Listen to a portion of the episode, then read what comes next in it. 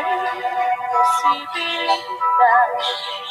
Y esto que muere amor, si hoy llegas, lo que dices que nunca pasó, es el más dulce recuerdo de mi vida.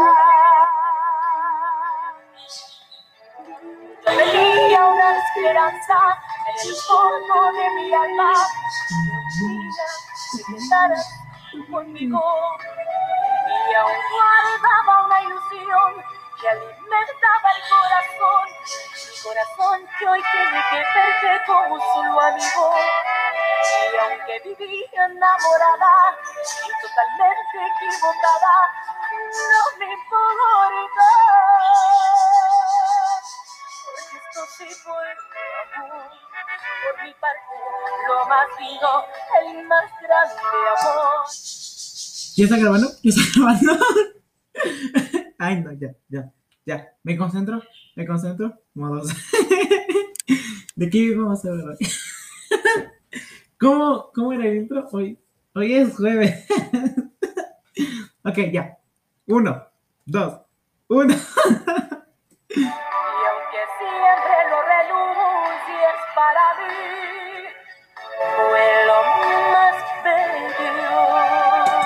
¿Y cómo se encuentran gente linda de internet?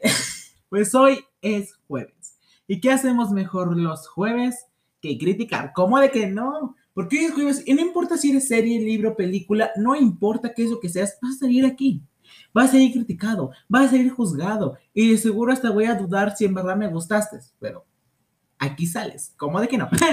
Quería decirles que eh, antes, bueno, unas estrofas antes, habían escuchado como unos audios en los cuales yo, este, pues, preguntaba y veía cómo me equivocaba. Y todo eso fueron audios que se llegaron a llegar a grabar, pero fueron errores. O sea, como que ya estamos grabando, pero yo estoy haciendo algo mal, o dije algo mal, o algo no se estaba grabando bien.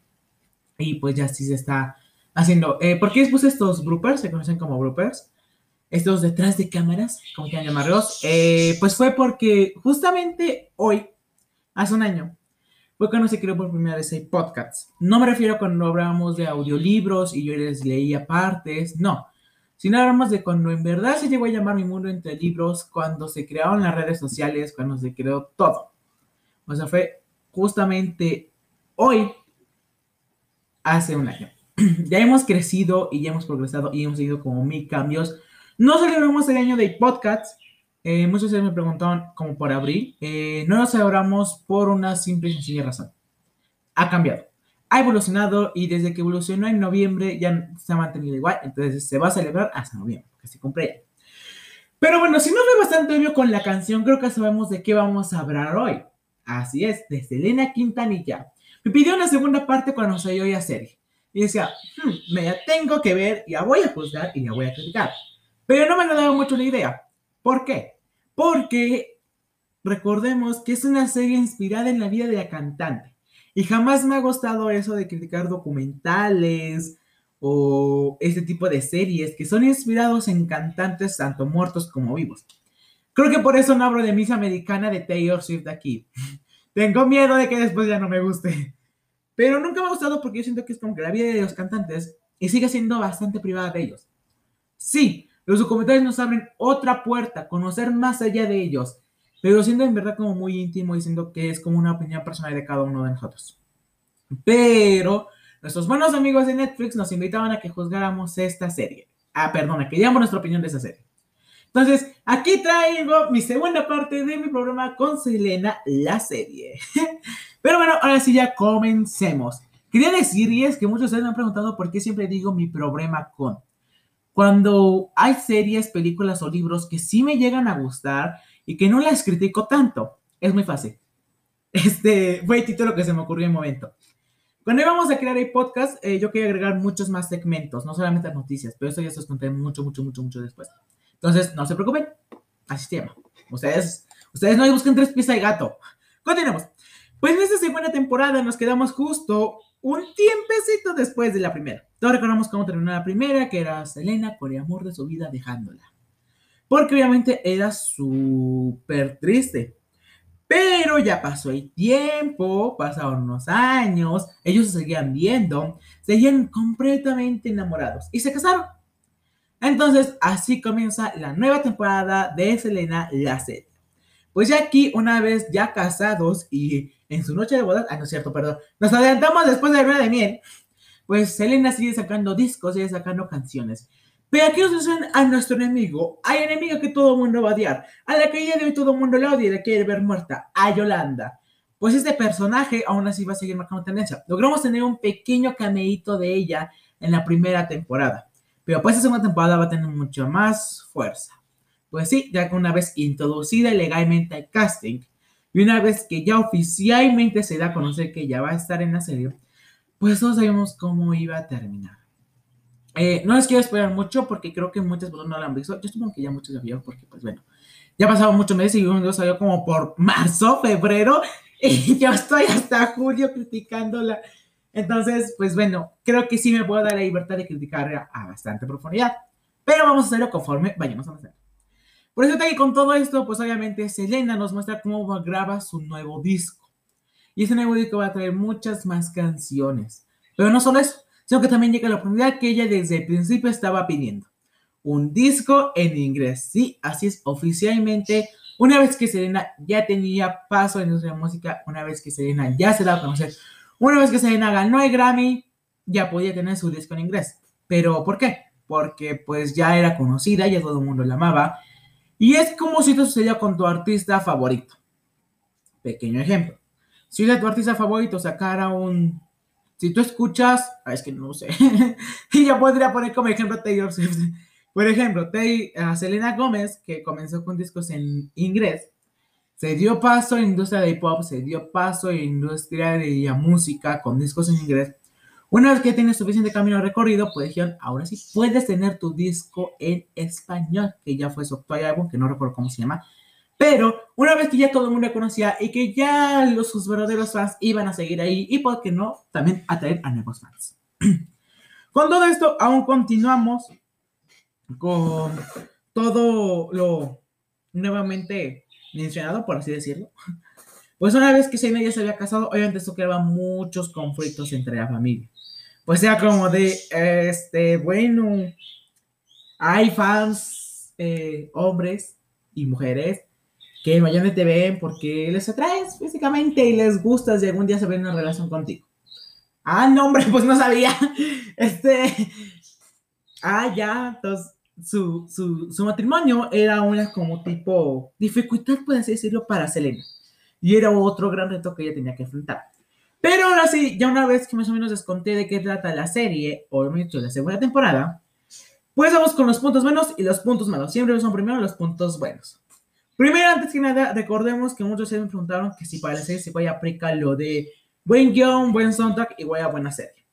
Sí, igual aplica. Siempre, no siempre. ¿Por qué? Porque en una serie podemos ver muchos más capítulos y muchos más avances del soundtrack. A veces puede ir decayendo, a puedes ir mejorando. Y pasa lo mismo con el guion.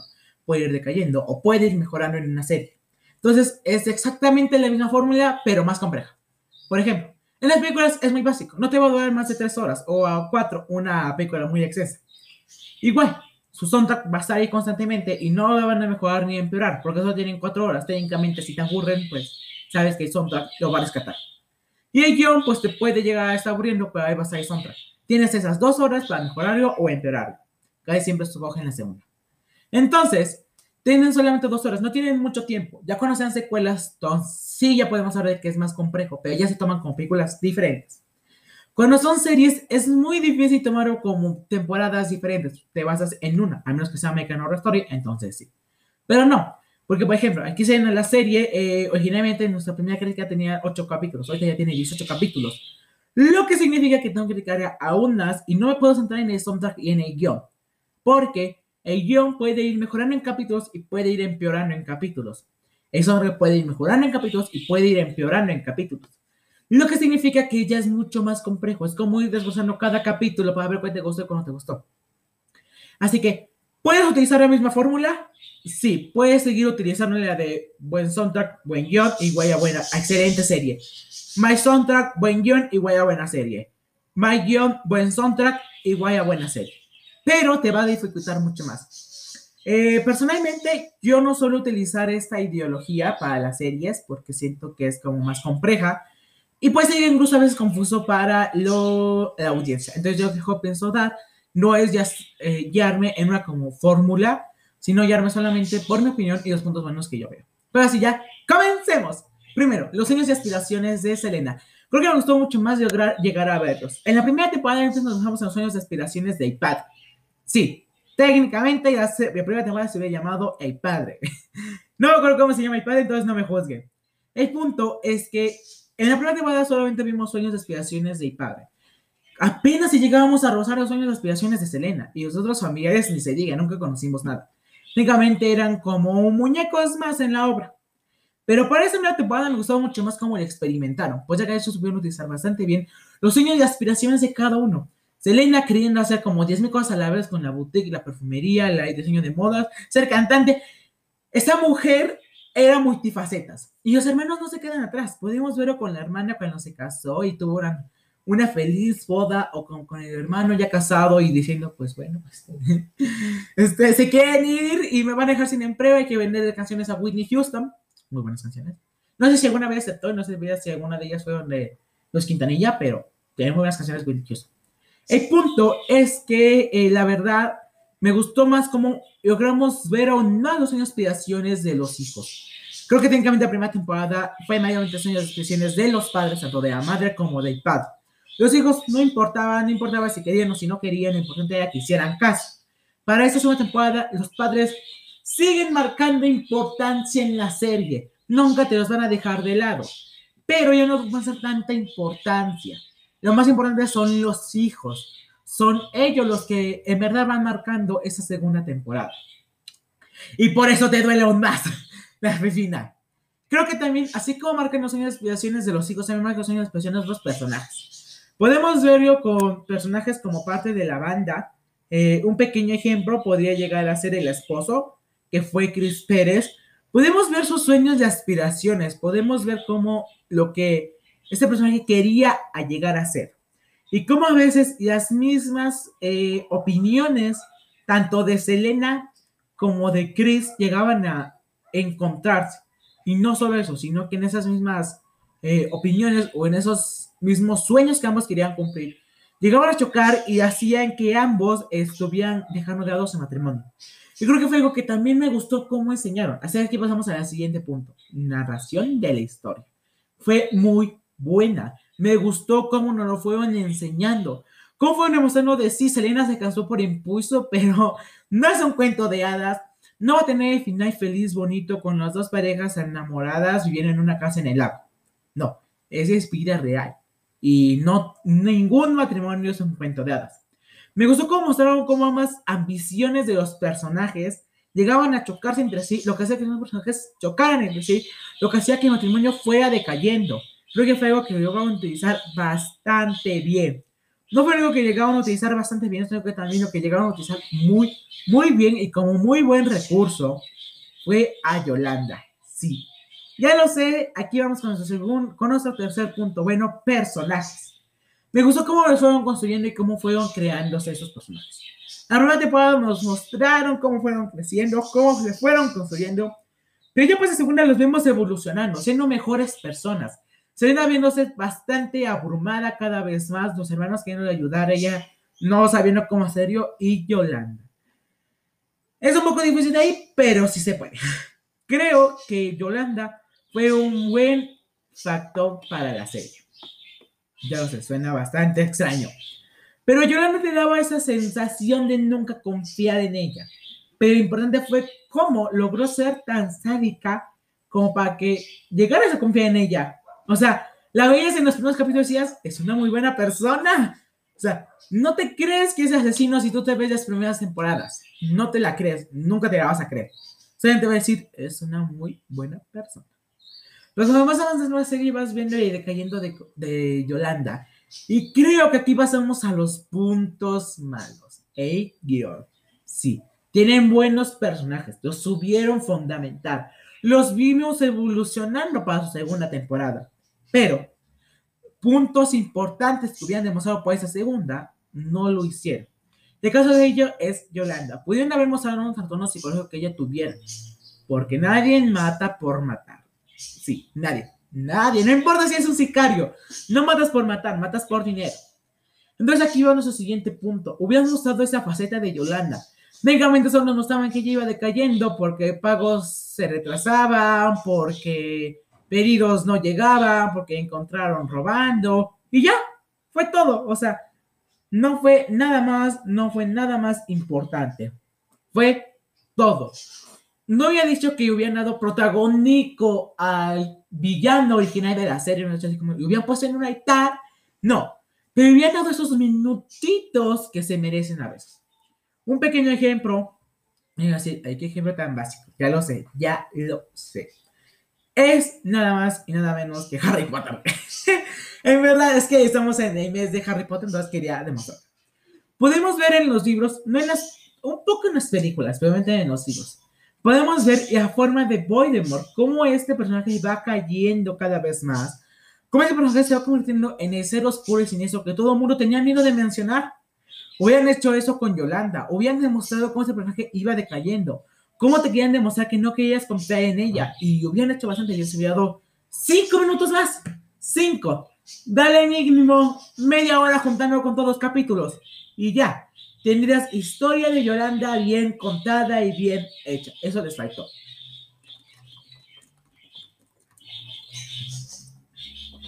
Otro punto bastante bueno, perdón, otro punto malo en la serie, o que yo considero malo, también fue un poco, solo un poco, no me decir así como que, uy, demasiado, que quisieron en verdad demostrar la tristeza en los familiares, pero nomás no le salió. O sea, sí, te lo adelantan un año, te lo adelantan seis meses, te lo adelantan un mes te quieren como que demostrar esa constante tristeza en los familiares y en verdad no se siente. Al principio sí la sientes porque te sientes como si hubiera sido un íntimo amigo de ese familiar, de Selena Quintanilla, como si hubieras llegado a conocer.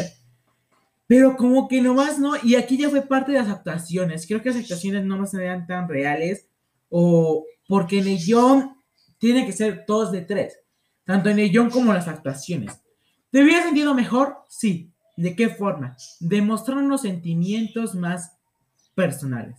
Por ejemplo, si tú escribes un libro o si tú te lees un libro y te das cuenta como un familiar muere de tu protagonista, no te voy a decir, oh, sí, está triste. Obviamente va a estar triste. Obviamente es muy obvio que va a estar triste. Pero, ¿cómo si yo sabes implementar de una forma muy fácil? Y aquí decidí pedir consejo a una grandiosa, eh, muy buena booktuber y guay. Bueno, no es como tal booktuber, sino es una TikToker que yo creo que muchos de ustedes conocen. Y si no, pues bueno, este, se las, técnicamente se las presento porque, según yo, es bastante conocida en el mundo de TikTok. No sé si alguna vez han escuchado de ella que da varios consejos de escritura. Si ya lograste adivinarlo con eso, entonces sí sabes de quién estoy hablando.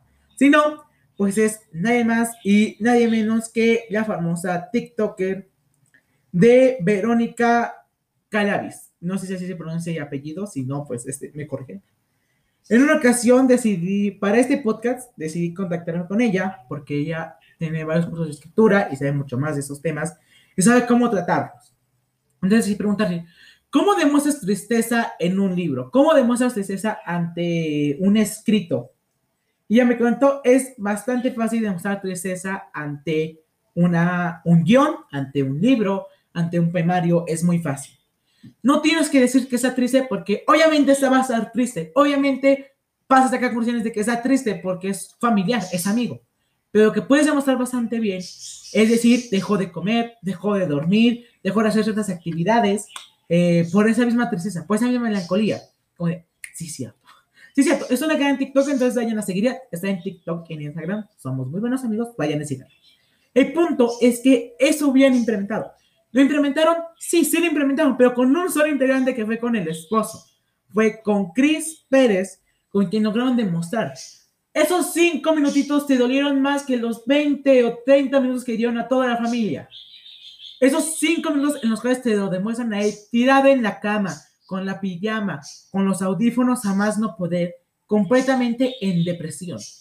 Eso es lo que en verdad te querían demostrar.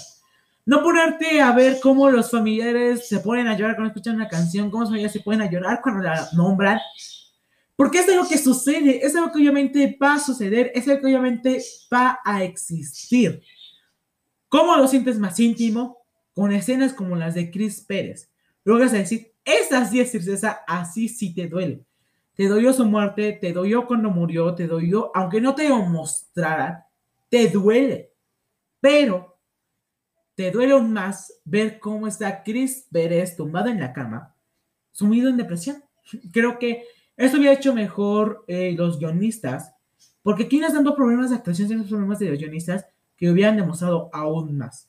Ahora sí, esa es solamente mi opinión. Aún así, la serie me gustó mucho. Yo le doy un.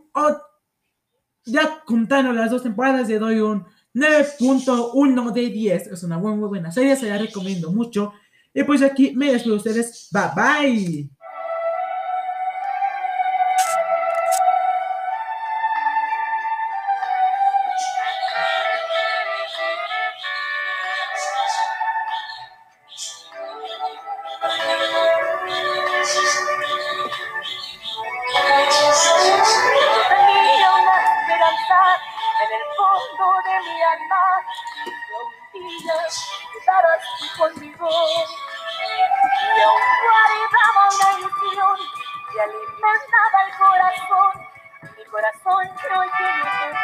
Como si lo avivó.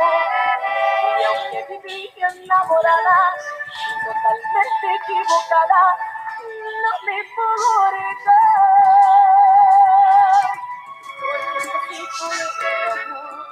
Por mi parte, lo más lindo, el más grande amor. Y aunque siempre lo redugo, un día es para mí. Lo más bello, puedo más.